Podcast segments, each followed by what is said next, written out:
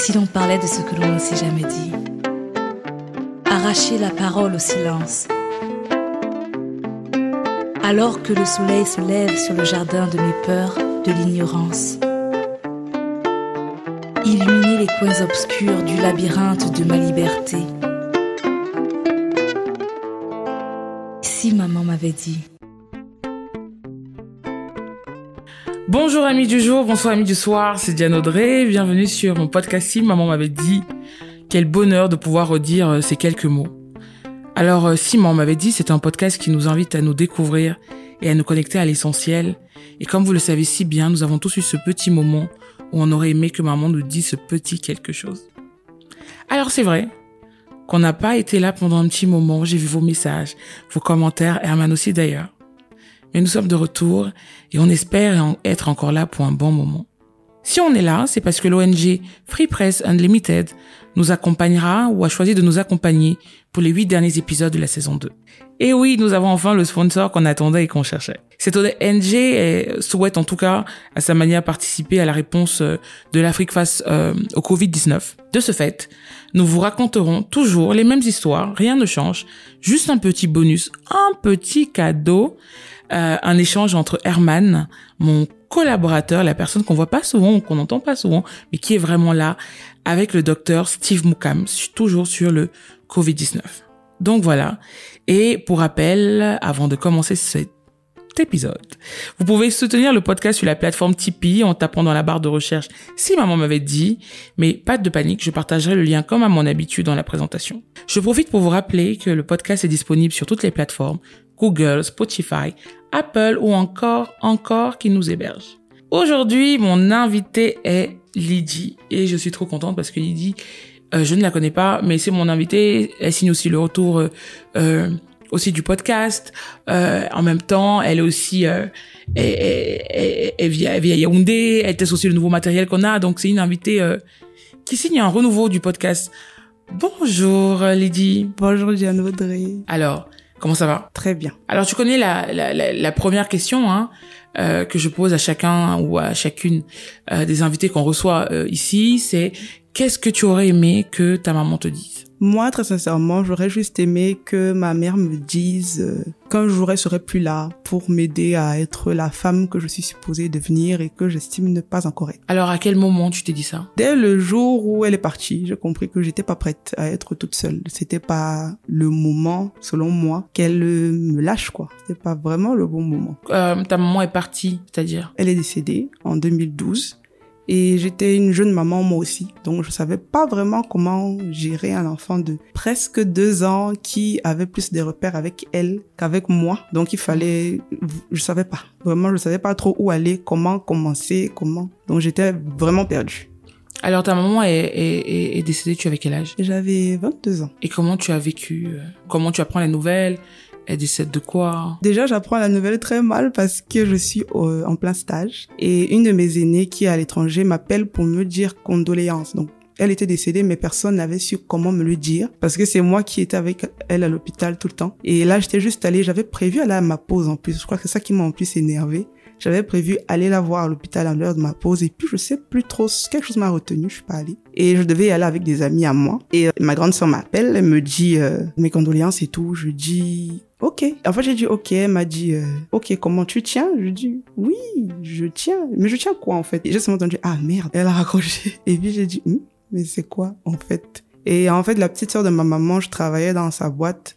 Elle avait prévenu tout mon service de ne pas me dire et que si j'apprends la nouvelle, qu'on trouve un moyen de me canaliser. Donc, en voyant ma réaction, les gens ont compris qu'il doit y avoir quelque chose qui est pas très normal. Et du coup, quand, en me tournant, j'ai vu les visages, j'ai dit quoi? Et on m'a dit, non, Lydie, tu sais, euh, ta maman est décédée. J'ai dit, pardon. Donc, le temps de prendre mes affaires et de m'en aller, tous ceux qui arrêtaient de, qui essayaient de m'arrêter en route, ça ne marchait pas, je bousculais tout le monde pour aller directement à l'hôpital et c'est là-bas où je voulais en fait constater que est-ce que c'est vrai ou c'est pas vrai. Tout ce que j'avais fait, c'est appeler mon frère et lui donner l'ultimatum que vous ne la mettez pas à la morgue sans que je n'arrive. Je dois vérifier de mes propres yeux.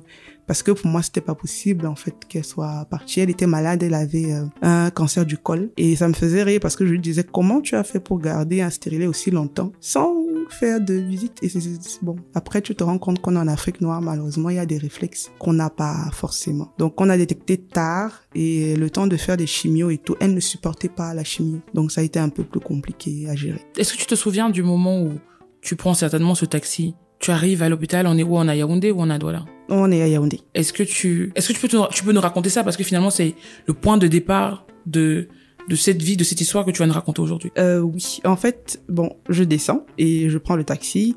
Je dis juste taxi course. En fait, je voulais une, course. Je voulais juste aller, pas prendre le temps de taxi tel non. Je voulais juste partir.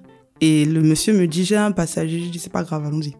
Et euh, moi, je quittais de MTN. Et pour aller à l'hôpital général, en fait, on passe par chez moi. Et euh, je me suis souvenu en chemin que, ah mince, j'ai deux de mes amis qui voulaient venir voir maman. Donc j'appelle l'un pour lui dire qu'écoute, laisse tomber, maman est morte. Il dit quoi? Dans le temps que je le raccroche, il appelle l'autre qui était déjà à la maison, qui sonnait.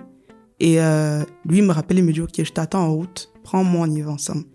Et euh, je dis souvent que Dieu sait faire ces choses parce qu'heureusement qu'il était là, j'étais tellement perdu. Je crois qu'on serait arrivé à l'hôpital, on aurait dépassé. J'aurais même pas su. Donc on arrive euh, à l'hôpital. Je me suis d'ailleurs bien engueulée avec le, le, vigile qui voulait pas que j'entre parce que c'était pas l'heure des visites. J'ai juste eu le temps d'appeler mon frère qui est venu et qui lui a dit euh, non notre mère est morte. Et le monsieur j'ai vu le, le malaise sur son visage et tout. On est passé, on est descendu, on est juste allé euh, à la morgue en fait. Et je sais qu'en y allant, j'avais de plus en plus mal parce que la morgue de l'hôpital euh, général est à côté de la salle de don de sang. Et que ça faisait même pas deux mois qu'on y était pour donner du sang pour maman. Donc ça m'a vraiment... Et je me suis dit, mais c'est en fait la vie, c'est un claquement de doigts, quoi. Mais jusque là même, j'arrivais pas à réaliser. C'est quand je vois ma petite sœur en larmes que je vois euh, celle qui est ma maman aujourd'hui, la petite sœur de ma maman, celle qui s'occupe de nous, qui ne pleure jamais en fait. C'est vraiment notre, j'aime l'appeler le général. Elle pleure jamais. Mais là, je l'ai vu. Dès qu'elle m'a vu, elle, est partie. Qu'elle voulait pas me voir pleurer. Tout, j'ai juste trouvé ma maman. Là, on a attendu que j'arrive pour avant de la mettre dans la, dans la glace et tout. Et euh, je me souviens que j'ai fait un truc très bête. Parce que je, je, voulais la soulever, en fait. Je lui disais que, mais tu peux pas. Il faut te réveiller, s'il te plaît. Donc c'est mon, même mon frère, il m'a laissé. Parce que il y a des fois, je ris tout le temps, mais il y a des moments où c'est mieux de me laisser tranquille. Je, je fais ma chose et tout. Mais j'ai attendu que on la mette euh, à la morgue et tout. Et puis, et puis, il fallait se relever. En fait, on peut pas pleurer longtemps parce que ma petite sœur pleurait déjà assez. Si je passe mon temps à pleurer, qui va la consoler? Il y a aussi mon frère qui est un peu solide et tout, mais aussi comme ça, comme ça. Donc, il fallait cesser les larmes et commencer, en fait, à gérer la suite. Elle était comment ta mère? Oh, très belle. très, très, très belle. Moi, je passais mon temps à dire que, apparemment, c'est pas moi, tu m'as pas accouché, hein, parce que on n'a pas beaucoup de traits de ressemblance, ou du moins avant. Parce que maintenant, au moins, je commence à avoir un peu ces traits. J'ai plus pris les traits de mon père. Et une femme très douce aussi, en apparence. Et puis, quand euh, on arrivait à la maison, on se rendait compte que non, il n'y a pas beaucoup de douceur chez cette dame. Elle est très main de fer comme ça. Et puis, je crois qu'avec le temps aussi, quand euh, elle a perdu mon papa aussi, c'est devenu deux fois plus parce qu'elle était le père et la mère. Mais maman, je me souviens, ce sont des bastonnades, des, c'est des grands coups de gueule, mais c'est aussi celle qui va veiller toute la nuit quand je suis malade ou quand mon frère est malade ou qui va être là pour penser les blessures, qui va se rassurer si j'ai mangé ou pas.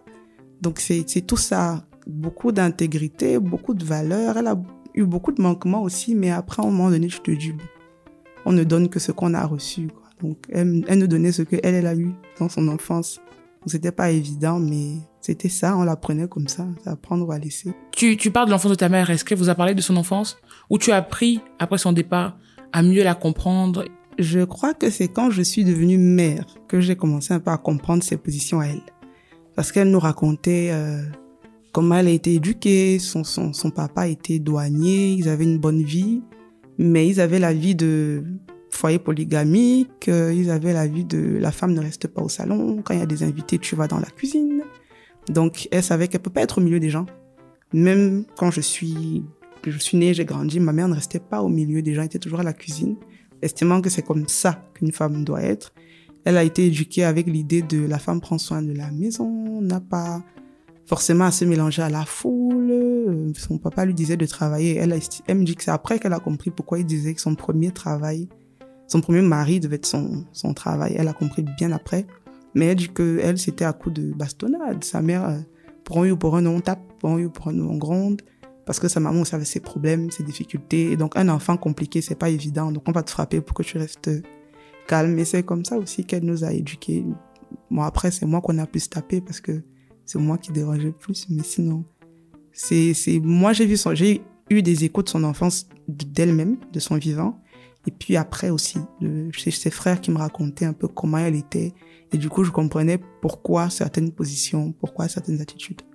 Est-ce que toi, aujourd'hui, euh, tu tapes aussi pour un tout ou pour un rien ton enfant? Bon, je dois avouer que ça c'était avant au tout début parce que moi je vais étudier à l'étranger en 2012, donc juste après la mort de maman, et je reviens deux fois en 2015 et en 2017. Mais je ne reste pas vraiment à Yaoundé parce que je suis en stage du côté de Douala et du coup je suis pas très très très à côté de mon fils. Quand je suis définitivement rentrée en 2017, c'était rude parce que il avait des comportements, je me disais mais c'est qui t'apprend ça? Des trucs que ma mère ne me laissait pas passer donc je me dis mais qui te laisse? C'est quoi ces caprices? Du coup, tout le temps, je frappais. Et puis après, je sais pas, quelque chose m'a rappelé que mon père n'a jamais levé la main sur moi et ça faisait pourtant, pourtant je le respectais. Je n'avais pas besoin qu'il me gronde. Et du coup, je me suis dit, bon, on va aller sur la, la causette. Donc maintenant, avec mes enfants, mon fils et mes neveux, parce que tout ça, c'est mes enfants, on cause beaucoup. On tape plus du tout. C'est beaucoup de causeries et des punitions. On va au coin, regarde pas la télé, va dormir. Mais on cause plus parce que quand il fait une gare, je préfère qu'il comprenne pourquoi je suis pas contente plutôt que de taper sans qu'il n'ait la moindre explication et que du coup, il réitère, quoi. Alors, lorsqu'on on s'est dit qu'on allait se rencontrer. Tu as dit, en tout cas moi je, je, veux toujours savoir, avant de rencontrer mes invités, j'ai toujours cette question, qu'est-ce que tu aurais aimé en tout cas ou qu'est-ce que vous aurez aimé que votre maman euh, voilà vous dise. Et toi, tu as écrit en fait, j'aurais tout simplement aimé que ma mère me dise que malgré son éducation à la dure, ses propos presque toujours blessants envers moi, elle m'aimait. Mm-hmm. Alors, comment on se construit avec ça en fait finalement, avec une éducation à la dure, avec des propos qu'on vit comme toujours blessants et est-ce que finalement euh, tu as ce souvenir que ta mère t'a dit une fois qu'elle t'aimait Bon, très sincèrement, le côté euh, je t'aime, je l'ai jamais eu. Elle a jamais dit, en fait. Elle a plus montré à un moment donné. Et elle a montré quand j'ai accouché. C'est vraiment, en fait, c'est, ma mère et moi, on avait une relation de rivalité. J'estimais que elle avait pas à être à côté de mon père et elle estimait que j'étais trop proche de mon père. Donc c'était un peu délicat parce que mon père me couvait beaucoup. J'ai un grand frère, mais je suis sa première fille. Donc il m'avait beaucoup à côté. Il me passait beaucoup de caprices et du coup, je suis un peu devenue une fille à papa très gâtée, qui ne veut pas que sa mère lui dise non, parce que son père dit toujours oui. Donc, si je pose une question à maman et qu'elle refuse, je sais que je vais lui dire à papa, il va me donner. Donc, je me recevais des bastonnades derrière, mais j'ai obtenu ce que je voulais au final, donc c'était pas un problème. Mais euh, on apprend à se construire parce que à un moment donné, moi en tout cas personnellement, c'est, euh, je le dis toujours comme ça, c'est avec la foi en fait que j'ai appris à passer sur certaines choses. Ma maman n'avait pas souvent le, la capacité de peser ses mots. Je finis par le comprendre. Parfois, sous le coup de la colère, elle te dit des, des choses vraiment. Tu la regardes et tu te dis, ok. Moi, une fois, je me souviens, je lui avais demandé, est-ce que tu es sûr que tu m'as accouché? Parce que je sais pas comment un parent peut parler comme ça, en fait. Quels sont des, les mots que ta mère a pu te dire qui t'ont vraiment touché? Oh, je me souviens une fois, j'ai un ami du quartier où on habitait qui est venu me rendre visite à l'improviste. Et comme ma maman était, on, l'appelait la lionne au quartier, donc on n'entrait pas chez nous. Du coup, il ne pouvait pas venir traverser le pont même qui menait à l'entrée de la maison. Donc il est resté un peu en retrait et il m'a appelé. Ma maman, malheureusement, pour lui, est assise au salon et elle voyait la scène. Donc, quand il a lancé l'appel et qu'elle m'a vu sortir, elle n'a rien dit. Pourtant, il voulait juste me dire, ça va, ça fait longtemps que je t'ai pas vu. Je dis, ouais, ça va, ça va. Je suis rentrée. Et dès que je suis rentrée, elle m'a dit, voilà, des comportements de prostituée. Hein. Mais je suis passée, en fait, ma suis revenue que, ah, tu as dit quoi? Elle me dit, oui, oui, si ton père était en vie. Je dis, mais si mon père était en vie, tu n'aurais pas dit ce que tu viens de dire. Parce que je ne vois pas le rapport entre aller saluer un ami et la prostitution. Où il est où le lien Mais en fait, c'est des petits mots comme ça, des petits mots des mots comme ça où euh, tu es stupide, tu vas jamais réussir dans la vie si tu continues comme ça. Mais et mon père lui disait toujours que ne dis pas ça parce que c'est des mots qui restent, sont des mots qui blessent et ça blesse souvent à vie. Après demain tu tomberas sur une jeune femme qui va te dire qu'elle a préféré vivre comme ça parce que sa mère lui a toujours dit que elle pouvait rien réussir en fait. Donc c'est des c'est des propos de ce genre-là, un peu plus en fonction de ce que tu as fait, la gravité du mot va augmenter. C'est ça. Alors quand tu viens donc à 20 ans enceinte Qu'est-ce que ta mère se dit après ce que tu viens de, de partager? Qu'est-ce qu'elle se dit? Elle te voit avec, enfin peut-être 19 ans, 19 ans, 20 ans. Elle te voit enceinte. Entre-temps, elle t'avait déjà dit que tu ne vas jamais réussir, ton caractère, euh, prostituée. Est-ce que déjà, quelle est ta réaction quand tu apprends que tu es enceinte? Est-ce que ces, ces mots-là reviennent dans ta tête? En fait, je n'ai pas le temps d'encaisser parce qu'on apprend à deux. C'est ça le problème aussi qui est délicat. C'est que moi, je me plains de douleurs au bas-ventre et je n'ai pourtant pas ce problème de règles douloureuses et tout. Donc, je suis J'étais étudiante à soi en première année et je l'appelle, je lui dis mais j'ai très très mal au ventre, je sais pas pourquoi, elle me dit boîte d'eau chaude. Au bout de trois jours, je lui dis j'ai toujours autant mal au ventre. Elle me dit bon viens on va aller euh, à l'hôpital et on va dans une, une, petite clinique et le médecin trouve des kystes. Le pire dans l'histoire c'est qu'effectivement j'avais des problèmes de kystes mais juste que ça ne se voyait pas encore. Mais lui il a détecté que je devais avoir des problèmes de kystes vu les symptômes que je donnais. Il a dit qu'il fallait faire une imagerie médicale. Donc on est allé euh, au cabinet de sa belle-sœur. Elle était là, donc elle ne m'a pas lâché. C'est après que j'ai su que elle savait déjà que j'étais enceinte, elle soupçonnait du moins que je l'étais. Et elle avait déjà appelé sa sœur pour lui dire, je te dis que Lydie est enceinte. Et elle dit, sa sœur lui dit, non, non, c'est pas possible, Lydie ne peut pas nous faire ça. On a trop de projets pour qu'elle tombe enceinte maintenant, il n'y a pas moyen. Et elle lui a dit, ok, de toutes les manières, on verra bien. Et là, du coup, on est allé à l'imagerie. Je suis avec ma belle tante quand on fait l'échographie. Maman a voulu rentrer, elle lui a dit non, c'est personnel, entre le médecin et son patient. Et là, le, ma tante, elle me dit, tu es sûr que tu ne sais pas ce qui te fait mal au ventre? Je dis, mais oui. Genre, je j'ai 20 ans. Hein. Déjà, même le, le fait de calculer le cycle et tout, ça me saoulait. Donc, je ne le faisais jamais. Donc, comment tu veux que je sache même si j'ai un problème? Tout, tout allait bien. Et euh, elle me dit, bon, bah, tu es enceinte. Je crois que c'est là, j'ai compris dans les films pourquoi on donne de l'eau à quelqu'un quand il a une mauvaise nouvelle. Parce que j'étais vraiment en panique. J'ai commencé à me dire, oh, je suis morte je suis morte. Elle m'a dit, va aux toilettes, lave-toi le visage. Je lui ai dit, non, je veux pas sortir. Hein. parce que là, dehors, la femme, là, elle va me... Se foutu. Elle m'a dit, non, non, ça va, je vais gérer. Je lui ai dit, mais tu peux pas dire. Si tu dis, tu as trahi le serment d'Hippocrate. Je commence avec les grands mots. Elle me fait paniquer. Ma tante, elle me dit, bon, tu lui diras quand tu pourras ou quand tu sentiras. Donc, elle me remet mon échographie et malheureusement, pour moi, maman travaille juste en face du cabinet. Donc, elle me dit, allons au bureau, je ramasse mes affaires, on rentre parce que je devais rentrer prendre mon sac et rentrer sur soi. Je lui dit non, non, ça va aller, je peux rentrer toute seule. Elle me dit non, non, on va rentrer à deux. D'accord. Heureusement pour moi, je crois, tout le bureau était vide. Parce que tout ce que ma mère m'a dit, c'était le mieux qu'on était juste à deux. Donc quand on arrivé, elle me disait que me dit, mais vas-y, donne-moi le résultat. Je lui dit non, on va rentrer. Tu vas t'asseoir, je vais te donner l'enveloppe. Elle me dit non, non, donne-moi maintenant. Bon, coincé, je lui donne, en lui donnant, je lui dis bon, je suis enceinte. Euh, je sais pas ce qu'il faut faire encore. Elle m'a dit, je savais. Mais si ton père était là, tu n'aurais jamais pu. Tu vois, c'est ça, vous ne me respectez pas. C'est ça la vie de prostitution que tu veux mener. Tu veux finir comme ça. Mais quel homme va t'épouser? C'est devenu. Oula J'en ai eu pour moi une heure et demie de bradage. J'étais. J'observais. Je pouvais rien dire. J'étais. Donc ça a été ça, l'annonce de la nouvelle. Et puis elle m'a fait, je crois, deux, deux, deux mois et demi, elle me parlait pas. Et j'étais comme ça. Je pouvais pas commencer les visites, rien. J'étais. De manière, moi-même, j'essaie encore d'encaisser que je suis enceinte en première année d'université et que je ne sais pas comment je vais continuer la suite. Alors, tu étais enceinte. Est-ce que comment réagit le papa de l'enfant? Oula, alors lui très bien, très bien de ah ouais, content. Mais après, je crois une semaine après, il a dit sa pierre, like disparition de la surface. Et ma mère elle m'a dit, je t'avais dit que je voulais juste te montrer parce qu'elle avait demandé à le rencontrer avec sa mère. Et je crois la veille du jour J, oui d'ailleurs il avec sa mère, elle, il me dit, j'ai dit à maman que j'ai euh, enceinté une jeune fille, elle m'a foutu à la porte, je lui ai demandé pardon, elle m'a dit je ne plus te chercher, j'ai dit ok. Je lui ai dit ah, donc euh, je suis seule face à mon destin. Il me dit bon vraiment je suis désolée mais je peux pas faire mieux. Et je me souviens son frère m'avait appelé pour me dire qu'il a des examens, il est étudiant, c'est pas évident. Je lui dit mais moi aussi je suis à l'école et c'est moi qui ai le bébé dans le ventre. Je comprends pas trop le traumatisme. Il est de, vraiment de quel côté? Bon, j'ai dit à ma mère que bon, bah, le gars, il vient pas. Elle m'a dit, je savais. Quand je l'ai vu, j'ai compris que je voulais juste que tu comprennes que malheureusement, tu n'es pas allé au bon endroit pour euh, avoir un enfant et je t'avais déjà dit que mm, c'était peut-être pas la bonne personne pour toi. Et après, euh, on a fait, je crois jusqu'à ce que j'accouche, que j'aille même à l'étranger, que je revienne. Il a peut-être fait éruption trois ou quatre fois, mais jamais vraiment de...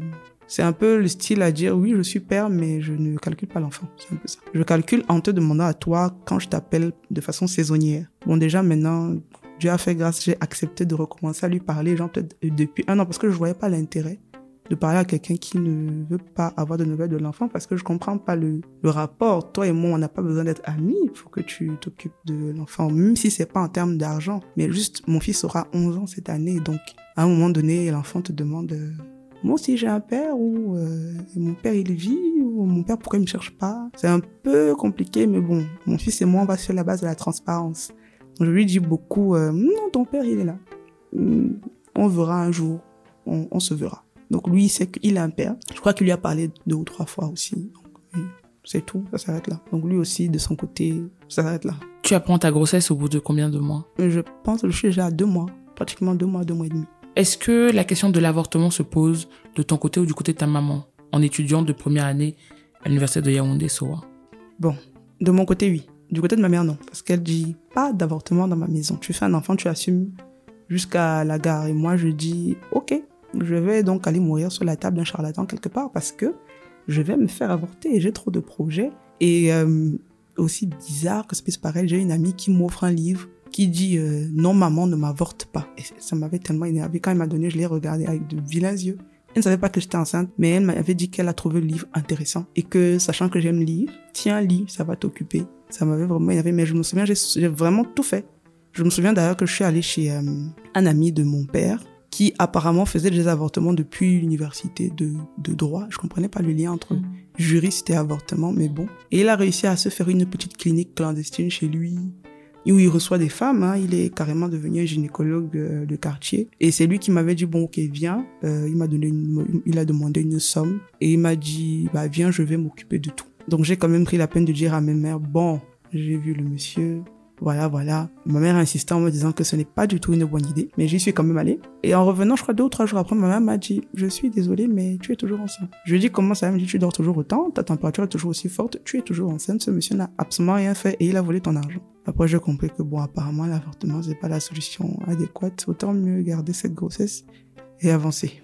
Wow. Et comment tu t'es senti Tu as eu l'impression que c'était le destin qui voulait Tu t'es dit, j'ai essayé, ça n'a pas fonctionné je me suis dit que fallait seulement continuer. Peut-être qu'effectivement, Dieu ne veut juste pas que j'avorte. Et puis après, je me souviens, ma, la petite soeur de, mon, de ma maman, elle m'avait dit, tu sais, parfois tu vas avorter, mais c'est le seul enfant que tu as. Donc autant mieux. Demain après demain, tu te plaindras dans ton foyer que tu n'as pas d'enfant. Garde ton enfant, tout simplement. Maman avait peur parce que j'étais trop petite, selon elle. Et une des grandes soeurs de mon père lui a dit que, mais je vais mourir enfin à 19 ans, quoi. Je veux dire, je suis pas morte. Donc je vois pas pourquoi elle va mourir, donc accompagnons-la simplement. Puis jusqu'à ce que l'enfant naisse, on verra bien la suite, comment on va gérer. Et donc ta mère euh, décide de t'accompagner? Parce que tu dis pendant deux mois et demi, on ne se parle pas, donc tu es déjà à quatre mois et demi à peu près de grossesse, cinq mois. Donc au bout du cinquième mois de grossesse, elle se dit, bon, on vit cette aventure ensemble. Euh, et qu'est-ce qui se passe? Bon, déjà ouais, je commence les visites parce que je crois qu'elle a juste compris que j'étais arrivée à bout. J'étais vraiment à bout, j'en avais un peu marre. Euh, mon frère et moi, et ma sœur et moi, on a chacun avec l'un et l'autre une relation totalement différente. Mon frère est le plus proche de ma sœur et de moi. C'est-à-dire que lui, n'aura jamais de problème avec ni moi ni elle. Moi, j'aurais toujours des disputes avec ma sœur, des mésententes, mais mon frère, c'est vraiment mon... De la même manière que j'aime ma sœur, mais mon frère, je lui raconte un peu tout. Et il avait été très blessé, parce que lui, il était en Gandéré. Il avait été blessé que je ne lui ai pas dit que j'étais enceinte. Il a été fâché que j'ai voulu avorter. Et donc, il ne m'adressait pas non plus la parole. C'est-à-dire que dans la maison, on était quatre. Deux ne me parlent pas et la seule personne avec laquelle je ne suis pas supposée trop m'entendre, c'est ma petite sœur, c'est elle qui est là tout le temps et qui dit aux autres c'est pas sympa parce que vous voyez déjà qu'elle n'est pas très bien, vous continuez. Mon frère, c'était au niveau aussi, genre dans une pièce, il sort. C'était vraiment compliqué. Et puis un jour, ça m'a juste énervé. Je lui ai dit, tu sais quoi? Ne me parle plus. Ne nous parlons plus. La vie ira tout aussi bien. Je vais quand même continuer de vivre. Tu vas continuer de vivre, donc ça va. Et donc, je dépérissais un peu. Ma mère se rendait compte que je perdais du poids. Je ne dormais pas, je passais mes nuits à pleurer. Le matin, je me réveillais les yeux enflés. Puis un jour, elle m'a dit, tu as mangé? J'ai dit non. Elle m'a dit, va manger. C'est comme ça qu'on a commencé à se parler. Après, elle m'a dit, on va aller à l'hôpital. Parce que tu es déjà à quatre mois quand même, il faut les visites. C'est là on a commencé les visites euh, chez les sages-femmes. Après, elle a dit, non, non, non. Bon, c'est quand même mon premier petit-fils. Faut que tu ailles chez un spécialiste. Et puis, on m'a emmené chez la gynéco. Mais sinon, j'ai commencé chez les sages-femmes. Et puis après, c'était maman qui se levait à 3 heures, qui va aller euh, réserver ma place à l'hôpital pour que je sois au moins la deuxième personne à être reçue, qui va se rassurer que j'ai mangé, est-ce que que je ne dois pas porter de charge lourde parce que j'ai une grossesse un peu délicate, je peux pas porter de choses lourdes et tout. Elle se rassure que non, je ne porte pas trop de choses. Quand je dois aller à l'école, elle va tenir mon sac et ma bouteille d'eau pour le mettre dans le taxi. C'était quand même drôle. Les envies de la nuit, c'est elle qui se lève avec moi, on va chercher du museau, du poisson. Donc vraiment, ma mère, elle a été, à partir du moment où elle a juste dit, OK, il faut qu'on avance. Elle est devenue le père de l'enfant, ma mère, mon père, ma copine. C'est là où on a commencé à se parler, même à se raconter un peu des histoires. elle m'a fait déloger de mon lit pour que je dorme sur le sien parce qu'elle voulait se rassurer que je respire bien la nuit, que je ne me suis pas couché sur le ventre, que, que, donc il y a, tout a changé en fait à partir du moment où elle m'a juste dit, ok, tu es enceinte, on va faire, on va avancer. Alors, euh, tout à l'heure tu disais, euh, maman est partie, elle m'a pas dit assez de choses parce que même l'éducation de ton fils, tu as eu l'impression que les deux premières années, elle a été une maman de relais pour te permettre toi aussi de de, de, de continuer ton chemin. Euh, c'est quoi en fait avoir, quel a été ton rôle, sa relation avec ton fils durant ces deux années après ta grossesse et qu'est-ce que tu faisais entre guillemets pendant ce temps? Pourquoi c'était important pour elle d'être présente pour ton fils? Alors, Maman se disait que j'étais trop jeune pour être mère, que je ne comprenais pas le poids de la maternité, ni ses implications, ni ses engagements. Quand j'accouche, je suis en première année de BTS. Donc elle se dit, parce qu'elle m'avait dit je suis enceinte, ça sert à rien de continuer le cycle normal. Cherche un centre de formation, tu fais un BTS et puis tu cherches du boulot. Et donc dès que j'accouche, elle me dit tu dois étudier, tu dois fréquenter, donc laisse, moi je m'occupe de l'enfant. Elle a même pris un congé de maternité. Pourtant c'est pas elle qui a accouché, j'en avais bien fait rigoler. Elle est restée à la maison pratiquement un mois et demi, à porter le bébé, je vais à l'école, elle reste avec lui, elle le lange. Et elle me disait en fait que tu as le droit de vivre ta vie. Tu es trop vite devenu mature et adulte. C'est un peu trop tôt pour toi. Donc elle a pris ça et puis mon fils, vraiment c'est sa grand-mère et lui, c'était une relation d'amour un peu particulière. Maman aimait se coucher au sol, je sais pas pourquoi. Mon fils, dès qu'il voit se au sol, il va venir se coucher à côté d'elle. Il sait que je suis sa, il savait que je suis sa maman, mais sa grand-mère, c'est, voilà, même quand il fallait marcher, c'est avec elle qu'il a fait les premiers pas. Moi, j'étais juste à côté, mais c'est vers elle qu'il est allé. Quand il a fallu quitter du sol pour marcher, j'ai dit que bah ça va pas être évident. Ma mère le portait partout pour aller à l'église, pour aller aux réunions. Elle partait partout avec lui et moi je pouvais un peu vivre comme une jeune fille normale. Alors, euh, c'est quoi vivre en fait une vie d'une jeune fille normale? Bah, Vivre une vie de jeune fille normale, c'était pouvoir continuer de sortir avec mes amis, pouvoir euh, aller dans des en boîte. Bon, quoi que j'aime pas la boîte, mais bon, c'était des snacks. On passait beaucoup de temps dans les petits coins, les petits pubs et tout. On rigole. Tu peux rentrer à 23h, minuit, 1h. Mais même là, en fait, parce que quand je rentrais de l'école à 18h, dès que j'entrais, mon fils, il veut personne. Hein. C'est moi, moi, moi, moi, moi. Donc là, ma mère me dit, bah, je porte ton paquet. Hein. Je l'ai porté toute la journée. Il est 18h, tu es rentré de l'école, tu t'en occupes. Même quand je devais sortir à partir de 22h, elle m'appelle que ton fils s'est réveillé. Je pense qu'il est peut-être temps que tu rentres à la maison. Donc même cette vie de sortie, rigolade, de rencontre avec des amis, les chill et tout, je peux pas dire que j'ai vraiment pu profiter. Moi, je dis souvent que j'ai dû mettre cette vie en stand-by pour d'abord être maman. Et après, quand je suis partie à l'étranger, là, j'ai pu vivre une vie de... Je peux aller dormir chez, chez tel ami là-bas, je peux aller euh, au ciné sans me déranger que est-ce que l'enfant il a mangé, est-ce qu'il s'est habillé, est-ce que, est-ce que... Donc, c'était ça, en fait. Moi, dans ma tête, cette vie-là, j'estimais que je l'avais pas assez vécue. Je l'avais pas, j'en avais pas assez profité. Je venais d'arriver à l'université. Donc, je me suis dit, bah, tout ce que mes amis font, j'aimerais bien aussi faire. Parce que je suis devenue mère, est-ce que ça veut dire que tout doit s'arrêter? Et quand j'ai fait part de cette préoccupation ma mère, c'est pour ça, en fait, elle avait pris l'enfant. Elle me disait, OK, vis alors, comme tu veux vivre. Moi, je veux pas que l'enfant soit ballotté entre aujourd'hui tu es là, demain tu as disparu, et après tu reviens. Autant mieux, il sait que bon, il a sa petite grand-mère à côté qui, qui s'en occupe comme, comme si c'était elle la maman. Aujourd'hui, quel est le recul que tu as? Tu sais, de partie de ta vie, enfin, sur ton regard sur ta maman, tu sais, tu dis, euh, ma mère a eu des propos durs, ma mère a eu des propos blessants. Qu'est-ce qui s'est passé ces dix dernières années, en fait, dans ta construction? Comment tu as pu dépasser ces mots? Comment tu t'es construit? Alors déjà, j'ai appris que les mots ne déterminent pas la personne que je suis.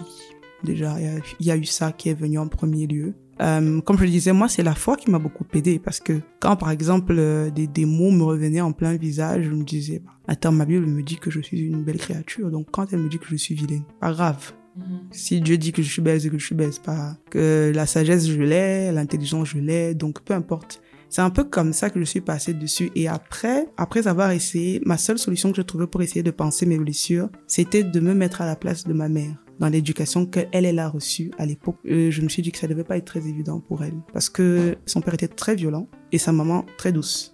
Ma mère a grandi entre deux parents violents. Donc, mon père, lui, s'était promis à, ça me faisait toujours rire de dire, vous deux, vous avez été battus, mais vous deux, vous avez une façon différente d'amorcer les choses. Mon père qui dit qu'on l'a trop battu, alors pour lui, il est hors de question qu'il frappe ses enfants. Ma mère qui dit qu'on l'a trop battu, et donc ça veut dire que c'est comme ça qu'il faut éduquer les enfants, donc il faut frapper les enfants. Donc je me suis dit, tout part en fait de comment tu as été construit à la base. Et moi, je me disais, je ne veux pas de ça en fait. Je ne veux pas. Je voyais ma mère avec beaucoup de blessures aussi. Parce que quand on a commencé à grandir et qu'elle a commencé à pouvoir nous dire certaines choses, quand elle parlait de certaines histoires personnelles, tu voyais de la douleur, tu sentais que elle a eu mal.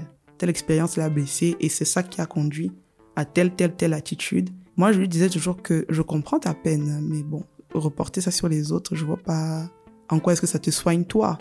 Et du coup, aujourd'hui, moi, j'ai juste appris à faire le contraire. Je disais toujours que tout ce que je n'apprécie pas dans l'éducation que tu me donnes, je ne prends pas. Je prends ce que je trouve être bien et c'est ça que je vais donner autour de moi. Donc ton côté, ton caractère très dur, je le prends parce que c'est ça qui fait que tu t'affirmes partout où tu vas. Ton côté pas du tout flexible, je ne le veux pas. Je, veux être un peu le genre qui peut dire, d'accord, tu as fait une gaffe, mais bon, on avance. Par contre, ma mère, c'est pas ça du tout. Donc moi, je me suis juste bâtie en essayant de faire la moitié de la paume. Je prends ce que je trouve être intéressant chez elle et le reste, je mets de côté en me disant que bon, c'est pas bénéfique pour moi. Ça a été destructeur pour elle, ça va pas m'amener quelque part non plus. Parce que ça a fait que maman soit une personne très solitaire. Elle n'avait pas beaucoup d'amis, elle n'avait même pas d'amis d'ailleurs. C'était ses sœurs, ses amis. Elle ne parlait pas aux gens, elle ne, elle se sentait rejetée entre guillemets, alors qu'en fait non, c'est juste ton attitude qui fait que les gens préfèrent ne pas s'approcher de toi parce que tu donnes pas envie. Donc moi je me suis dit, je veux être une femme forte, mais ce style de force, mm, je préfère une force un peu plus malléable qui peut s'adapter partout où je vais. Je n'ai pas besoin, je sais pas, de me travestir, non, mais juste pouvoir être passe-partout, comme on dit un peu chez nous. Donc, du coup, c'est comme ça que moi, j'ai préféré me construire essayer d'aller avec ce qui était bénéfique pour moi. Passer au-dessus de, des injures et tout ça parce que je me dis après c'est pas moi. Je dis mais bon, c'est des mots. Jusqu'après il faut apprendre à se forger une carapace même si elle semble, même si elle est, elle est fragile en fait parce que c'est des mots ça blesse. Mais même si elle est fragile de se dire non, ça va pas me, ça va pas m'atteindre et je dois avancer. Et donc, euh, est-ce que dans, sur ton parcours qui a eu la figure maternelle, je pensais que tu as parlé de ta tante, est-ce que quand on, on, perd sa maman tôt, on se, toi tu as eu le temps ou pas, en tout cas le, le je sais pas si c'est la présence d'esprit ou en tout cas la force d'avoir un regard sur la vie de ta maman. Et d'une certaine manière, j'ai l'impression quand tu prends la parole de pardonner à ta maman sur les choses qu'elle a pu te dire, en te disant que finalement ça vient de son de son histoire aussi personnelle à elle. Est-ce que tu t'es imaginé la maman de tes rêves? Alors ça, beaucoup. À chaque fois que ma mère me tapait, je me disais oula, ma vraie mère, je suis sûre qu'elle est pas comme ça. Je suis sûre qu'elle ressemble à ça ou ça parce que euh, dans mon idéal, ma mère c'était un mélange de la plupart de mes tantes. Parce que moi, j'ai eu beaucoup de petites mamans de substitution. On allait beaucoup en vacances chez les sœurs de mon père, la sœur de ma maman. Et je prenais tout ce qui était bien chez elles. je disais, si maman pouvait avoir ça, si tu, pouvais souvent écouter quand tes enfants te parlent, si, si moi, un garçon me faisait la cour en route, je pouvais pas dire à ma mère, je vais aller dire à mon père. Parce que lui, il va me dire, ah, d'accord, il t'a dit ça. Hein. Et tu as dit quoi alors? Je lui dis, moi, j'ai juste dit, ok, j'ai compris. Il me dit, oui, la prochaine fois, qu'un garçon t'interpelle en route, tu lui dis bonjour, euh, mais je j'ai pas le temps. Mais si je disais ça à ma mère, ah donc tu parles aux hommes, bastonnade. Donc, je t'ai juste dit qu'un gars m'a dit bonjour en route. Je ne mérite pas une bastonnade, mais c'était ça. Mais moi, ma mère idéale, elle était douce, gentille, à l'écoute. Elle peut réprimander quand tu fais quelque chose de pas correct, mais pas tout le temps en train de gueuler. Ma mère, je, je presque jamais entendu parler doucement. Presque jamais. Même pour te dire, euh, est-ce que tu peux aller me prendre ça? Elle t'a grondé. C'est, un peu drôle. Mais effectivement, euh, j'ai eu ma tante qui a toujours été là en fait. Les sœurs de ma mère ont toujours été là depuis qu'on est tout petit, mes frères et moi. En tout temps, ils étaient, elles étaient tout le temps à la maison. J'ai d'ailleurs été plus proche de sa sœur qui était décédée déjà, qui était vraiment ma copine de de tout. Je racontais toutes mes histoires de l'école, du quartier, de tout.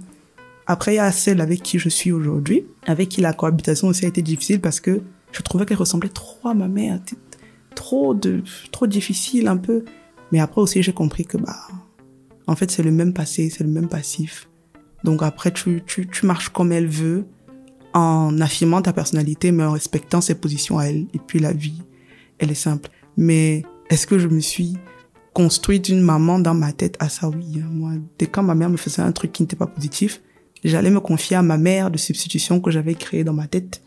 Et je lui disais, bah, tu as vu, j'aurais bien aimé si tu étais là. Je... Moi, je disais aux gens, c'est pas ma mère là, c'est juste elle m'a adopté. Et puis elle aussi, dans la colère, une fois, je sais, je lui ai dit ça, elle m'a dit oui, oui. En sortant de la, maternité, je t'ai ramassé dans une poubelle. Et j'ai gardé, j'ai dit, voilà, j'avais dit que c'était pas toi ma mère, j'avais dit. Je disais ça à tout le monde, tout le monde, c'est pas ma mère. Mais après, on a commencé à assumer un peu que non, c'est ma mère. Elle est dure, mais bon. Ça reste ta mère. Euh, ta mère, elle te disait, euh, quand tu es tombée enceinte, mais comment tu vas faire? Tu vas peut-être pas te marier. I mean, dix ans après, entre guillemets, où are you at? Est-ce que finalement tu es mariée? Est-ce que ça a été compliqué d'avoir euh, une dating life? Après avoir eu un enfant Qu'est-ce que tu peux en dire? Alors ça, je me souviens que je crois que tout le monde m'a dit ça. Ma grand-mère aussi, elle était mais mais Bombo, ça va pas être évident de te marier. Est-ce que tu ne penses pas qu'il faut que tu laisses l'enfant derrière comme ça? Tu pourras dire aux gens que tu n'as pas accouché, que c'est ton petit frère. Déjà, beaucoup de personnes pensent que c'est mon petit frère.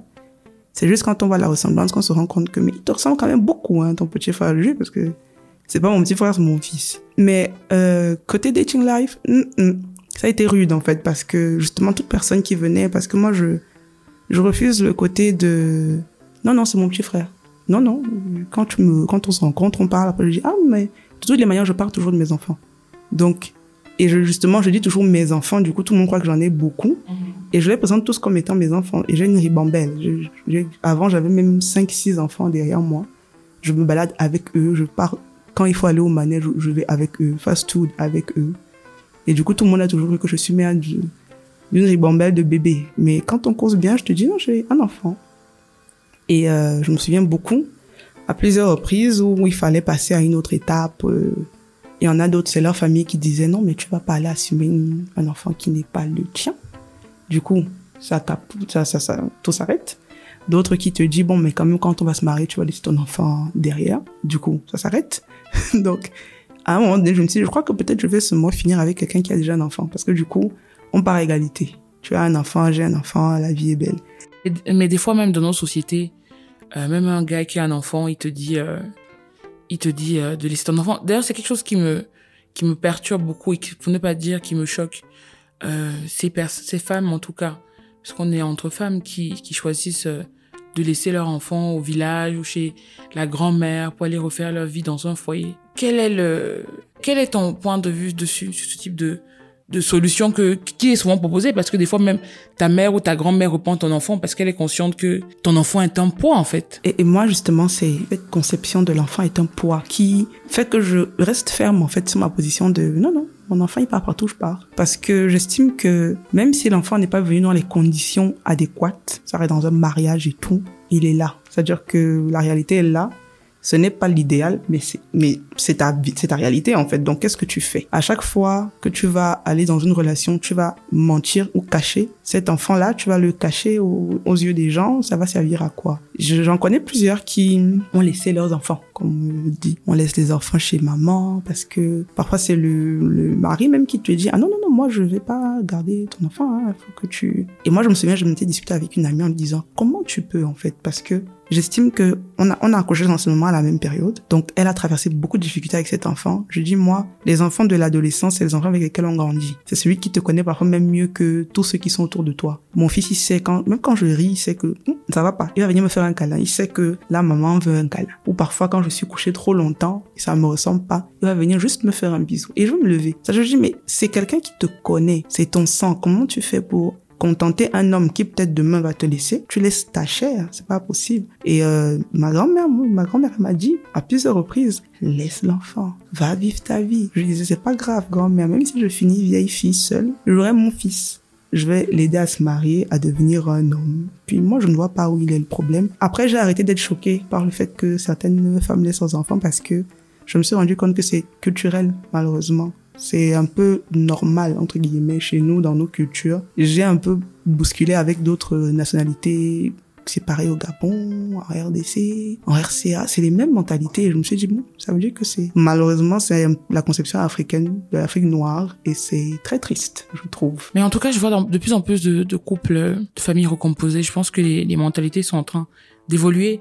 Est-ce que ces neuf dernières années, ces dix dernières années, tu as eu peur? La peur d'être seule, la peur de finir, entre guillemets, comme on dit chez nous, vieille fille. Est-ce que tu as ressenti cette peur? Est-ce que tu la ressens toujours? Et comment tu la domptes? Ah, Il faut dire que je crois en fait qu'il y a une période par laquelle tout le monde, les hommes, je dis, je dis souvent à mon frère que les hommes, c'est à un âge souvent un peu plus euh, tardif que nous les femmes la femme, elle a son horloge biologique, là, à un moment donné, ça commence à devenir un peu, tu veux faire un autre enfant, mais en même temps, tu te dis, mais je vais pas faire un enfant comme ça pour faire. Il faut bien que je sois un peu plus stable, il faut que, il faut que, il faut. Et euh, je crois que quand je suis à 29 ans, un truc comme ça, je me disais, là quand même, ça devient un peu délicat. Parce qu'il y a toutes les relations que tu enchaînes, ça devient toujours un peu, ça capoute hein, à un moment donné. Et puis euh, aussi, j'ai ce côté, euh, non, on va pas se mettre en couple parce qu'il faut se mettre en couple. On prend le temps de s'observer. Et puis si je vois qu'il y a un bémol, je préfère ne pas me lancer. Du coup, depuis que je suis entrée au pays, c'est pas comme si j'ai vraiment eu des relations, mais lesquels que je me souviens, j'ai eu un qui était super proche de mon fils et tout, qui aimait beaucoup mon fils. Je sais même plus c'était quoi la rue. Ah ouais, c'est, il y a eu des, des, des mésententes personnelles entre lui et moi qui ont fait qu'on n'a pas pu pousser. Mais lui aussi, il avait sa préoccupation de je ne travaille pas encore. Même si je veux t'épouser, je vais prendre soin de toi. Comment? On va pas aller chez mon père, on va pas. Donc, lui, il était vraiment dans cette phase de je veux me construire, je veux me bâtir, mais je veux pas prendre une femme mettre chez moi et c'est papa qui s'en occupe. C'est pas possible. Mais honnêtement, l'affaire de finir vieille fille, c'est passé parce qu'après, je me suis dit, c'est pas moi qui détermine à quel moment je vais me marier. La vie est là. Je suis pas, si je dois finir comme ça, ça va, hein. moi je suis pas trop dans le, la fatalité et tout ça là. Je suis pas dans le pessimisme du tout. J'estime que Dieu a un temps pour toutes choses et le temps qui conviendra pour que je me marie, je me marierai. En attendant, on cherche à se bâtir, à stabiliser la situation professionnelle, à mettre un peu plus d'argent de côté, mieux gérer le petit, gérer sa vie au quotidien, essayer de faire plaisir à, à la maman, essayer de faire plaisir aux frères, aux sœurs. C'est, pour moi, c'est le plus important, là, mener ma petite vie avec mon Dieu tranquille, on est deux. Puis je dis souvent à Dieu que de toutes les manières, après, si tu veux, c'est toi qui m'épouses. Quand tu sentiras que le mari doit venir, tu donnes, quoi. Sinon, j'ai juste appris à arrêter de me focaliser dessus parce que ça me déprimait même. Je perdais ma joie de vivre. Je, je me suis mise à, et c'est un sentiment que j'aime pas envier. Je n'aime vraiment pas. Si je vois une amie, ah non, mais on va bientôt, oh, on va bientôt venir faire la dot. Merde. Ah, quand mon temps, quoi, c'est un peu... Et puis quand je me suis rendu compte que, ah, dit, mais c'est quoi ces pensées bizarres? Je dis non, ça va, on va, on va vivre comme ça et puis on verra bien là où Dieu nous amène, on part. Alors c'est super intéressant ce que tu dis. Et ça me fait penser à deux questions que, que j'ai encore pour toi parce que je vois un peu dans mon entourage. La peur de se mettre avec une personne et de faire un deuxième enfant de deux pères différents et que ça capoute. Est-ce que c'est une peur qu'on a déjà un enfant et qu'on n'est pas dans une relation euh, suivie Ça, ce deuxième enfant d'un deuxième père différent qui peut partir? C'est une très grosse peur, en tout cas pour moi. Parce que j'ai des amis hein, qui ont fait euh, deux enfants, trois enfants, différents pères et tout mais je vois aussi comment c'est difficile pour elle. Parce que, par exemple, je me trouve avec deux pères. Un père ne s'occupe pas de son enfant, l'autre s'occupe du sien. La frustration de l'un. Moi, j'ai par exemple une feu cousine. Ses filles ont ça, cette situation. Et la petite dernière est tellement frustrée parce que son père ne veut pas d'elle. Et elle voit comment le père de sa grande sœur est toujours là, toujours présent. Ma nièce aujourd'hui, elle a quoi, 16 ans? Et elle arrive à ce niveau, elle peut te dire, tata, c'est dur, hein tu vois comment l'autre elle est bien et puis toi tu te dis mais mon père est où? Et j'ai toujours refusé de donner cette instabilité aux enfants. Moi je ne vois je crois pas qu'ils méritent ça. Donc faire un enfant c'est bien. C'est très bien. Faire un enfant et, rester avec le père jusqu'à ce que soit toi soit lui vous mourrez c'est c'est mieux. Parce que c'est un cadre un enfant a besoin d'équilibre. Pas d'être euh, ballotté de part et d'autre. Moi j'ai pas grandi comme ça j'ai rangé avec mon père et ma mère là. Même quand il y a des, des, des problèmes, des chamailleries, ils sont là. Et ça me donnait une certaine sécurité. Ne serait-ce que psychologiquement parlant, j'étais bien comme ça. Donc je peux pas aller donner à un enfant un foyer éclaté. Pas possible pour moi. Donc j'avais une deuxième question, comme je disais tout à l'heure. Euh, il y a quelques années, j'avais lu un article du Monde sur toutes ces femmes qui avaient euh, la trentaine, qui étaient célibataires, qui s'assumaient. Certaines disaient que quand tu as un enfant, les hommes te perçoivent comme quelqu'un de responsable.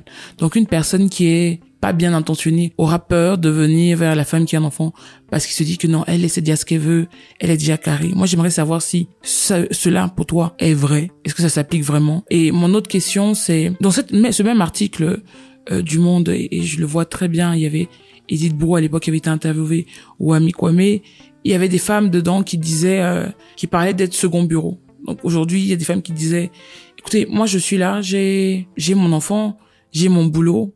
Les hommes disponibles ont peur Moi, je choisis de me mettre avec quelqu'un qui est qui a déjà une autre famille. Il m'apporte tout l'amour, tout le réconfort qu'un homme peut m'apporter. On n'aura peut-être pas d'enfants ensemble, mais en tout cas, je me sens heureuse et pleine. Quel est ton regard sur ces deux questions? Alors, effectivement, tout dépend de l'attitude concernant mère égale responsabilité. Parce qu'il y a plein de jeunes filles qui sont mères mais qui ne sont pas responsables. Et aussi, même quand on dit que les hommes sont des éternels étourdis, ils le voient et ils le, savent aussi. Je pense que le côté responsabilité et maternité vient du comportement de la femme en face. Par exemple, je ne me cache pas que je suis mère. Quand mon heure arrive, je te dis je dois rentrer parce que je dois coucher mes enfants. Je dois me rassurer qu'ils ils sont brossés les dents, ils ont fait leurs devoirs. Quand par exemple avec le désormais Covid 19. Les enfants ont dû faire, euh, c'était 2020, ils sont restés à la maison. Je n'avais pas de vie, j'étais à la maison parce que c'était l'école en ligne. J'ai ma nièce qui, que j'appelle ma fille aînée, elle est, euh, tous mes enfants sont système anglophone. Elle était, elle est déjà au collège et elle devait faire ses examens, les cours. Il faut quelqu'un pour venir expliquer. Donc, sa tata maman que je suis est là pour expliquer, tu vois ça ça veut dire ça, ça veut dire ceci. Même pour les examens, je suis là, je donne les cours. Du coup, tous ceux qui me savaient savaient que, ah non, tous ceux qui me connaissent savent qu'à partir de telle heure, Lydie n'est pas joignable. À partir de telle heure, tu peux l'appeler. À partir de telle ceci, parce que mon attitude te montrait que ma vie, c'est oui moi, mais c'est d'abord, euh, moi je dis toujours entre ma vie, c'est mon Dieu, ma famille et moi. Ma famille là, c'est mes enfants, mes frères, mes sœurs, mais mes enfants c'est ma priorité. Je, fonctionne en fonction d'eux. Si mon fils est malade, je ne sors pas de la maison. Si mon mon tout petit bébé, le dernier neveu que j'ai là, qui est très capricieux, si il est pas, il est pas en santé, je ne sors pas. Mais euh, effectivement, ça fait peur à certains hommes qui se disent c'est mieux, je vais pas là-bas parce qu'elle va pas vouloir jouer. effectivement, quand tu viens, je te dis c'est ici, c'est pour me dire tous les jours que ah j'aime bien ton sourire. Je sais déjà que mon sourire n'est pas moche, donc ça va, j'ai pas besoin d'entendre. Mais on va sur la base de, on va sur la base de qu'est-ce que tu veux? Et qu'est-ce que tu proposes? Sinon, tu, passes simplement. Et c'est ce côté, on n'accepte pas n'importe quoi, qui fait en fait que les gens, les hommes aient peur. Pour le côté deuxième bureau, je crois que c'est une tendance actuelle chez beaucoup de, de femmes qui se disent que de toutes les manières, parce que j'ai une qui m'a dit un jour que mais les, bons hommes sont déjà tous pris. Pour la plupart, ils sont soit mariés, soit en couple, soit en train d'aller se marier. Donc autant mieux, je me contente de la position deuxième bureau là. Je suis tranquille. J'ai pas les mêmes tracasseries que sa femme. On se voit, on est heureux. J'ai mon enfant, tout va bien, je bosse. Et moi, je dis toujours aux femmes que Dieu a un mari pour tout un chacun. Si tu as appelé à te marier, tu auras ton mari. Pourquoi tu vas aller prendre le mari de quelqu'un d'autre? Si toi, on tes parents, on était venus prendre ton père comme ça. Moi, par exemple, mon père, c'était un homme ma femme. Mais j'ai vu ma mère bastonner plein de femmes en route. Et j'ai dit, c'est cette vie, tu veux demain ou après demain, une femme te récupère en pleine route et te mettre une pâtée parce que tu seras avec son mari. C'est pas trop de risque. Moi, je, déjà, je suis, je gueule beaucoup, mais je n'ai pas de force. Donc, aller m'engager dans un deuxième bureau, non seulement ça ne cadre pas avec mes valeurs, mais en plus, ça m'attirera beaucoup trop de problèmes inutilement. C'est vrai que, euh, comme j'avais une jeune dame qui habitait derrière chez moi et euh, je l'appelais Homo parce qu'elle s'appelle Francine, elle était une prostituée. Elle avait une petite fille. Maman ne comprenait pas. Ma mère a toujours eu des principes très carrés. Comprends pas comment tu peux être prostituée. C'est quelle vie ça? Et un jour, ben, un jour, elle appelle, elle lui dit, ma fille, viens un peu. Pourquoi tu es prostituée? Elle lui dit, bah, pas parce que j'ai voulu. Hein. Ma mère, mon père est mort, ma mère s'est mise avec un homme qui a pratiquement passé toutes ses soirées à me violer. Donc après, je suis partie de la maison, j'ai vécu dans la rue. Le seul truc que je savais faire pour me débrouiller, c'était coucher, on me payait. Donc, je sais pas faire autre chose. Ma mère a cessé de la juger dès ce jour-là, dès cet instant. Elle a dit, tu vois, parfois juger là. Donc, je sais qu'il y a beaucoup de femmes qui ne sont pas tombés dans le fait d'être deuxième bureau parce que c'était forcément une décision. Parfois, tu te dis que c'est ce qu'il y a de mieux à faire. Parfois, c'est l'exemple que tu as. Moi, j'ai une amie, sa maman est deuxième bureau depuis qu'elle est petite. Ça veut dire qu'elle est l'enfant d'un homme qui est marié. Sa mère a encore fait trois enfants derrière elle du même homme. Et pour elle, c'est normal. Je veux dire, elle sait que c'est pas bien, mais c'est le schéma qu'elle est en train de répéter. Donc, tout part aussi de ce que tu as trouvé et ce que tu trouves comme normal. C'est ce que tu vas répéter, forcément. Mais pour moi, je n'en vois vraiment pas l'intérêt. J'estime que tu peux très bien bâtir ta vie avec un homme qui est pour toi, ou alors tu peux rester aussi comme ça. C'est pas, pas grave, quoi. C'est pas bien grave. Alors, est-ce que tu recherches l'amour? Bon, rechercher l'amour, je dis que oui et non, oui, parce que euh, j'estime que j'ai trop bonheur, en fait. J'ai le droit d'être bien, j'ai le droit de mettre mon fils dans une relation bien, qu'il ait un papa qui saura lui donner un peu le bon chemin. C'est vrai qu'il a mon frère, hein, qui est très son copain, son pote. Quand mon, mon frère arrive, tout ce que mon fils faisait, il s'arrête parce qu'il sait que non, tonton Junior ne va pas être très content.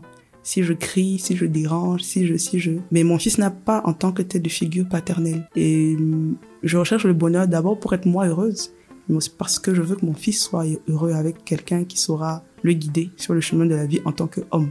Parce qu'il arrive bientôt dans un âge où maman ne pourra pas comprendre certaines choses. Et là, ça va être défi. Moi, j'ai commencé à faire des cours, à parler un peu à des amis qui ont grandi sans père et de dire, bon, bah, quand vous êtes arrivé à puberté, la route mère, vous géré comment? Parce que mon gars, là, la façon dont tu es en train de venir, je sens que je vais beaucoup batailler quand même. Ça va pas être évident. Non, parce que j'estime que même s'il n'y a pas un homme qui arrive, ça va. Moi, je suis dans la posture de tout va bien en toutes circonstances. Il n'y a rien de grave. Si L'amour vient, il est venu. S'il n'est pas venu, ah, il viendra en son temps. C'est, c'est pour ça que j'ai dit oui et non, parce que c'est pas urgentissime pour moi. Alors, ta mère voulait que tu réalises tes rêves. Elle avait euh, l'air en tout cas d'avoir beaucoup foi en toi, et ça c'est beau, malgré tout.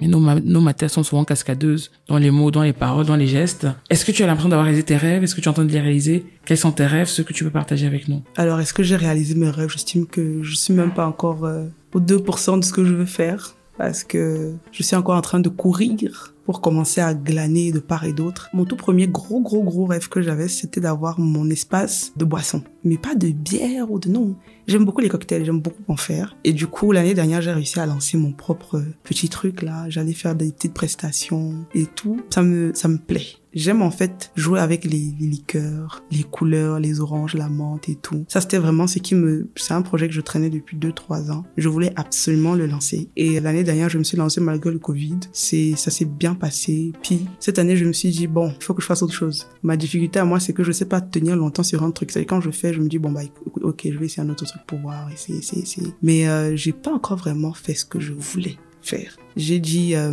à mon frère et à ma sœur que il faut qu'on se lance dans l'immobilier. C'est c'est un truc que j'aime. Je, je, veux qu'on ait quelque chose qui va rester entre guillemets indéfiniment et qui pourra donner quelque chose à nos enfants quand on sera pas là. Moi, la plupart de mes projets ne me concernent même pas. Ça concerne la génération de demain. Qu'est-ce que je laisse à mon enfant? Quoi qu'ils me disent tous les deux que c'est parce que je suis mère et que je vois pas choses comme eux. Je dis d'accord, mais moi honnêtement, j'estime que ce que j'ai actuellement me suffit. Je finirai par faire un truc que je veux. Je rêve d'avoir ma boîte à moi, de faire mes choses à moi ne plus être l'employé de quelqu'un. Ça me plairait, hein, ne plus être l'employé de quelqu'un, tout ça. Alors, qu'est-ce que tu fais aujourd'hui? Je suis dans une boîte qui fait euh, call center et saisit des données. Donc moi, heureusement, je saisis vite. Ma maman, secrétaire, quand j'allais dans son bureau, c'est moi qui saisissais pour elle quand elle est fatiguée.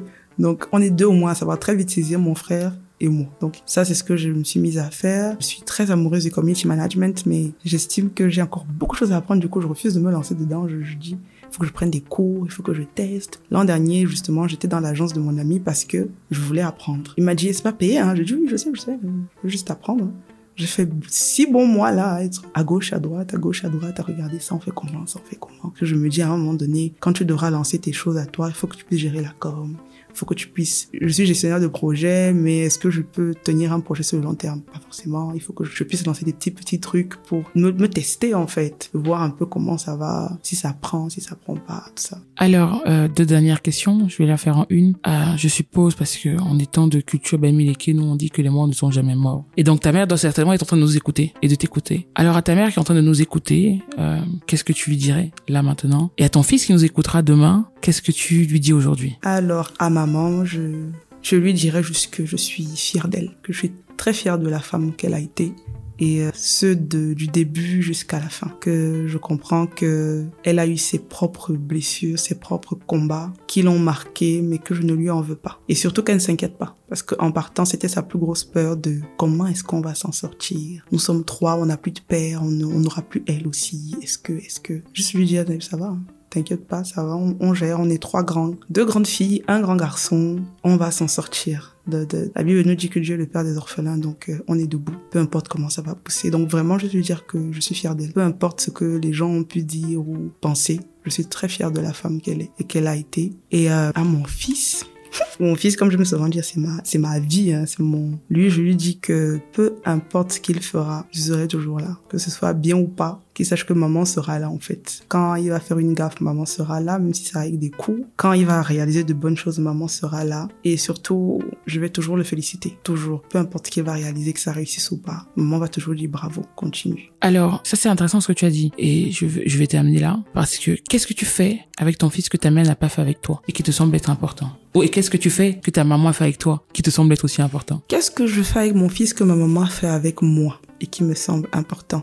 Je joue beaucoup. Mes enfants savent qu'à la maison, pour jouer, faut chercher maman Didi. C'est, c'est, elle, elle va jouer à tout. La course-poursuite, cache-cache, tout. On va jouer tout le temps. Et ça fait que mes enfants savent que je suis ouverte. Ils peuvent toujours venir me voir, toujours venir se confier. Qu'est-ce que maman n'a pas fait, que j'estime être important, que moi je fais avec mon fils? Je parle beaucoup et je laisse qu'il me parle. Parce que maman, avec cette, avec cette facilité de tu viens lui dire, toi, ton problème, elle t'a raconté sa vie. Du coup, tu n'as rien dit, tu n'as pas eu de solution et tu pars comme tu es venu. Mais quand mon fils vient, j'écoute jusqu'à la fin. Même si ce qu'il raconte n'a vraiment pas le moindre intérêt pour moi, je vais écouter jusqu'à la fin et lui donner ma petite réponse. S'il me raconte que son camarade Solomon lui a dit que sa tenue n'est pas repassée et qu'il s'est fâché. Je dis, quand Solomon a dit ça, tu as senti quoi? Mais je me suis fâché. J'ai pas trouvé ça normal. D'accord. Sache donc que Solomon a le droit de dire ce qu'il veut. Et toi, tu sais que ta tenue était repassée? Oui. Mais pourquoi tu boudes alors Ah, d'accord. Puis c'est fini. Donc moi, c'est ce côté, on parle. J'avais pas la possibilité de parler avec ma mère et ça a créé beaucoup de, de blocages et de frustration personnellement. Mais lui, je veux vraiment qu'il ait ce côté, je peux dire tout à maman, elle va jamais me dire, enfin bon, laisse-moi tranquille, je suis occupée ou on va là-bas. Ma mère, quand je venais la voir, oh, bah, j'ai pas le temps. Lui, quand il vient, même si je fais quoi, j'arrête. Si je sais que c'est trop, ce que je fais est vraiment important, si je suis en réunion, Zoom ou quoi, il sait. Si je suis en train de prier, il sait. Donc quand il rentre dans la chambre, il me voit dans une position, il ressort. Il reviendra quelques minutes après pour voir, ah, maman, ok, d'accord, j'attendais que je finisse de prier. Ok. Tu voulais me voir? Oui.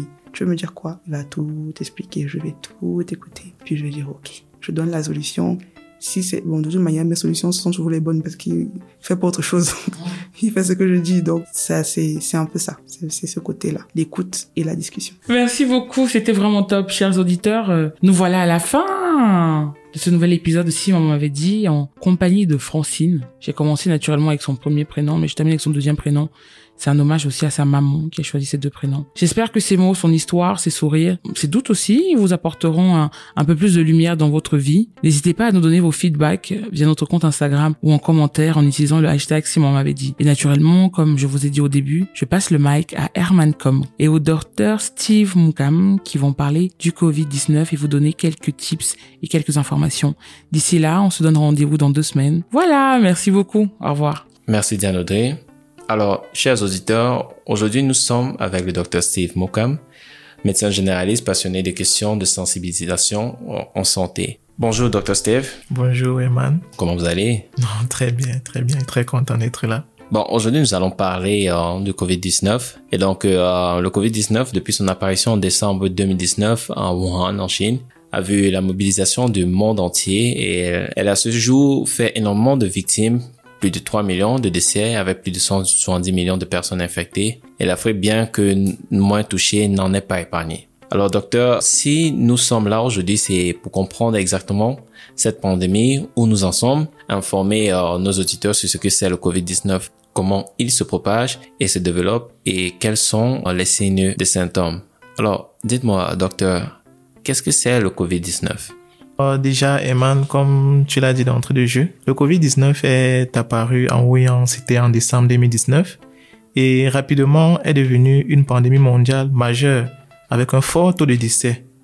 Donc, cette pandémie avait été déclarée comme urgence de santé publique de portée internationale par l'OMS, et c'était le, le 30 janvier 2020.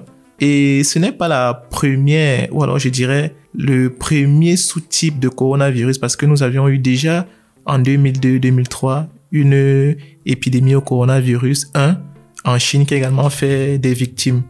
Mais ce coronavirus a ceci de particulier qu'il a une grande contagiosité. C'est-à-dire le nombre d'individus qui peuvent être contaminés par un cas qui a été détecté. Alors, pour ce qui est de sa survenue au sein de notre population, véritablement, il s'agit des hypothèses. Celles que l'on retrouve très fréquemment, c'est l'origine animale, c'est-à-dire le pangolin qui aurait transmis à l'homme ou alors la chauve-souris qui aurait transmis le virus à l'homme. Euh, docteur, on a assisté à une propagation rapide du virus. Comment cette contamination se fait-elle? Ok, Eman, pour le, la contamination, le virus se transmet de plusieurs façons d'une personne à l'autre. Déjà, il peut se propager lorsque de petites particules liquides sont expulsées par la bouche ou par le nez quand une personne infectée tousse, lorsqu'elle éternue, lorsqu'elle parle, lorsqu'elle chante ou même lorsqu'elle respire simplement profondément. Cela se produit très souvent entre les personnes qui sont en contact étroit les unes avec les autres, généralement moins d'un mètre. En plus de cela, une personne peut être infectée lorsqu'elle inhale des aérosols ou des gouttelettes qui contiennent le virus, ou lorsque ces derniers entrent directement en contact avec ses yeux, son nez ou alors sa bouche. Il peut également être transmis dans des espaces intérieurs qui sont mal aérés ou qui sont très bondés, où l'on a tendance à rester plus longtemps car les aérosols restent en suspension dans l'air ou se déplacent des distances qui sont supérieures à 1 mètre. Et on peut aussi être infecté lorsqu'on touche des surfaces contaminées par le virus, puis lorsqu'on porte les mains aux yeux, au nez, à la bouche avant de se les être lavés. Donc voilà quelques méthodes et quelques modalités de contamination, mais des travaux sont toujours en cours pour essayer de dépister ou alors de déceler d'autres méthodes qui peuvent être à l'origine d'une élévation du nombre de contaminations. Merci beaucoup, docteur. Au cours de l'évolution de la pandémie, on a vu le continent africain moins touché que d'autres. Et donc, euh, qu'est-ce qui pourrait expliquer ce phénomène? Effectivement, Eman, au cours de l'évolution, on a vu une Afrique qui était un peu moins touchée avec moins de cas que des zones comme la Chine, des zones comme l'Amérique ou même comme l'Europe. Mais pour l'instant, des hypothèses claires ou alors évidentes ne sont pas encore décelées à ce jour. Tout ce que nous avons ne sont que des suppositions. Ce qui est mis en avant pour l'instant, c'est la protection climatique que certains chercheurs évoquent.